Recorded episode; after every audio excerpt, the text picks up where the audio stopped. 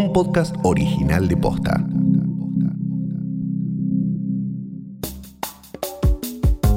Fake news, imágenes sensibles, personas asociadas a contenido del que se quieren despegar.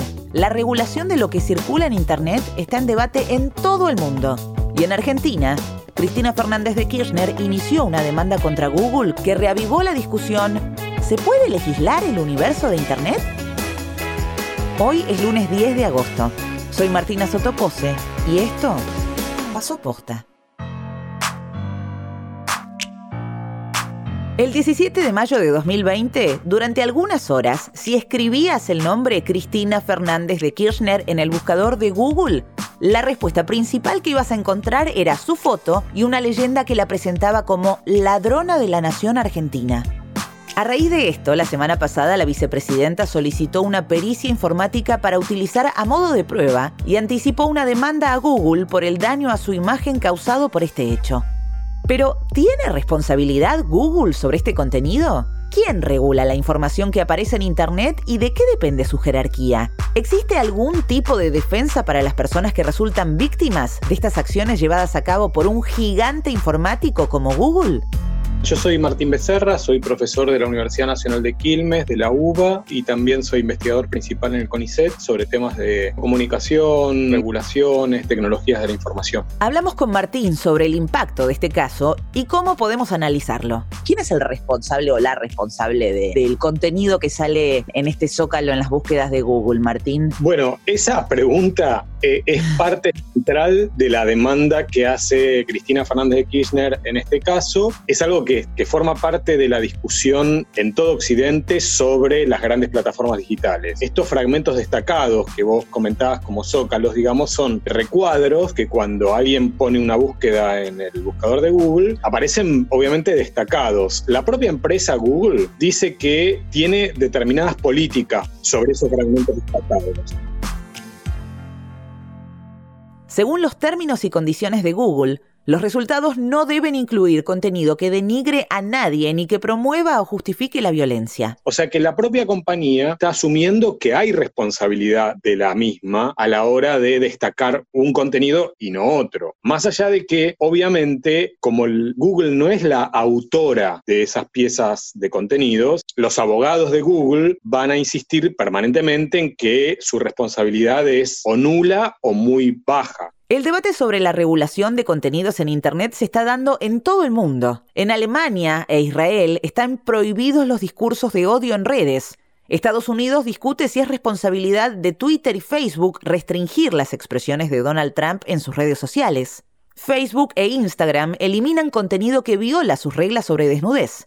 Legalmente, el contenido es difuso. Es una legislación del año 96 que garantiza la inmunidad de las plataformas. Entonces, las plataformas en los Estados Unidos tienen cierta inmunidad con contenidos de terceros. La, gran pregunta en este caso, y esto me parece lo interesante de este caso con la demanda de, de Cristina Fernández de Kirchner, es en qué medida esa inmunidad cabe para casos en donde es la propia plataforma la que prioriza, realza, destaca determinado contenido que además es injurioso para esa persona. Entonces, yo creo que ahí hay un, terreno en donde el alcance de la inmunidad, obviamente, a mi juicio, hasta en mi opinión, no cabe, o sea, no, no, no, corresponde, porque hay una labor editorial de la plataforma, pero esto que estoy diciendo, que es mi opinión, se tendrá que definir en sede judicial.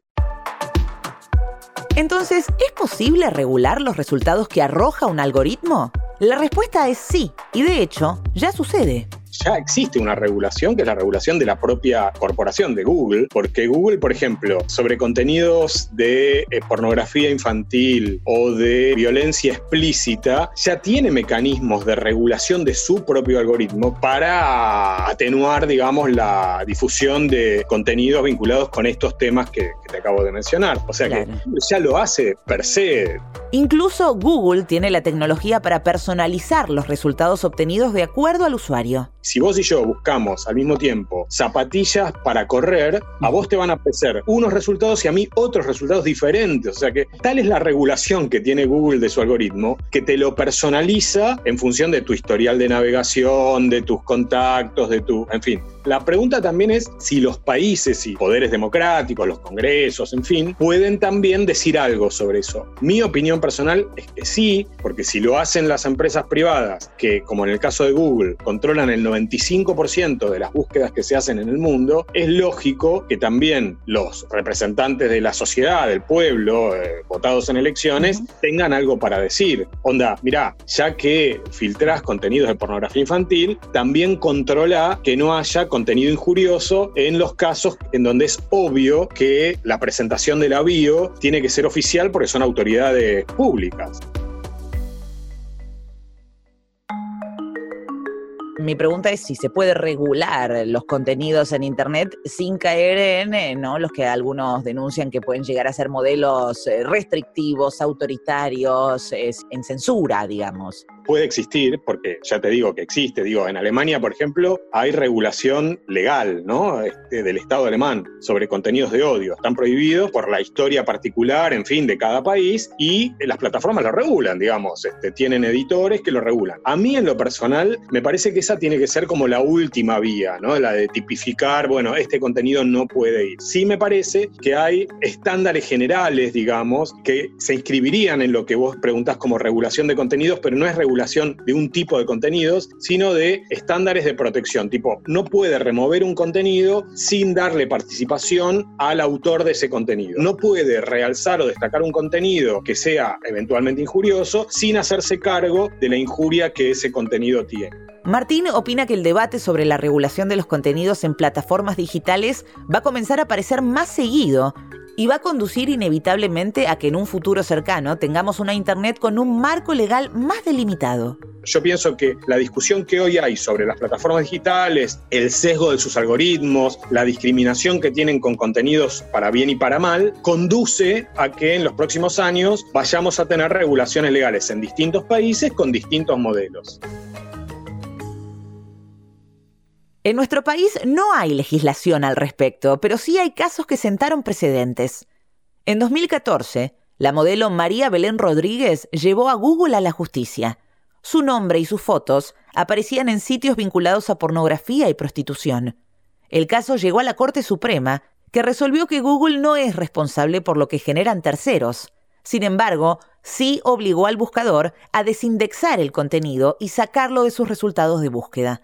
En 2015, Virginia Dacunia y Bárbara Lorenzo solicitaron por vía judicial que Google quitara contenidos que también las asociaba con sitios de pornografía y prostitución. En ambos casos, la Corte Suprema falló a favor de Google. La conclusión es siempre la misma. El buscador no es responsable por los contenidos que se suben a la red y no puede ser condenado por páginas que no creó. La diferencia con el caso de Cristina Fernández es que la vicepresidenta no pide que Google excluya links que considera ofensivos, sino que plantea que se jerarquizó en la búsqueda de su persona un contenido que la perjudicaba en un lugar de preponderancia.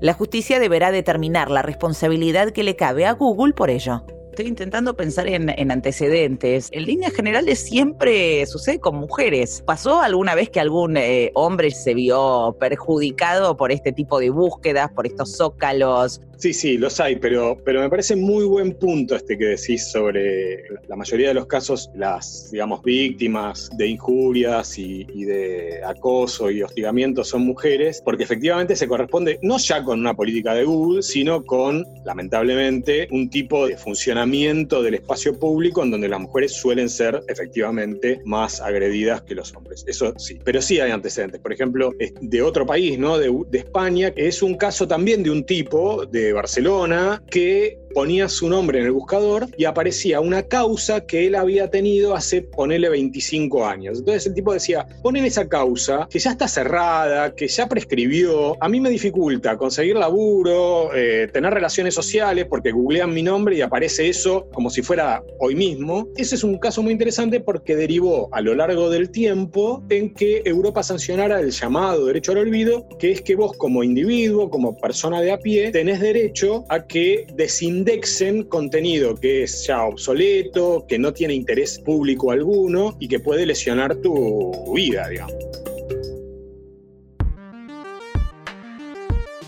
Google procesa más de 63.000 búsquedas por segundo. Según la empresa, más de mil millones de personas por día usan sus productos y servicios. Que la figura de una persona aparezca vinculada a información errónea o difamaciones en un medio de circulación tan masivo puede representar un grave perjuicio para su imagen. Hasta ahora lo que hizo Cristina Fernández fue presentar, viste, medidas de prueba. O sea, quiere saber, digamos, cuánto tiempo estuvo online este destacado, cuánta gente ingresó, etcétera. Una vez que tenga esos elementos, probablemente vaya por una demanda de daño al honor, a la reputación, y e, esa misma causa, supongo yo, va a estar asociada a la responsabilidad de Google en el asunto. El caso deberá determinar si Google es un exhibidor neutral de contenido o si por el contrario tiene un rol activo en la jerarquización y el recorte de lo que publica. Y a mí me parece que si, los jueces estudian bien la jurisprudencia previa, que lo tienen que hacer, se ponen al tanto de cuestiones técnicas que no siempre los jueces se ponen al tanto de, cómo funciona un buscador, cómo es el algoritmo para eh, jerarquizar determinada información, etc. Y toman en cuenta esto que la propia empresa Google dice de cómo destaca los fragmentos que priorizan la búsqueda, yo pienso que la lógica indica que tienen que darle la razón a la demanda y Google tendrá que asumir la responsabilidad del caso.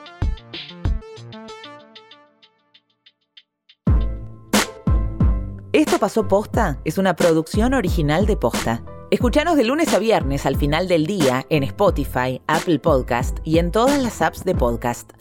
Si te gustó este episodio, compartilo con alguien a quien creas que le puede interesar si nos escuchás en Apple Podcast, te invitamos a que nos dejes una reseña. Nos suma muchísimo para que más gente descubra este podcast. Búscanos en Instagram y en Twitter. Somos arroba postafm.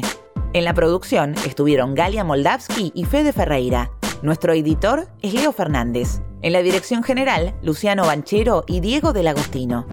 Soy Martina Sotopose y esto pasó posta.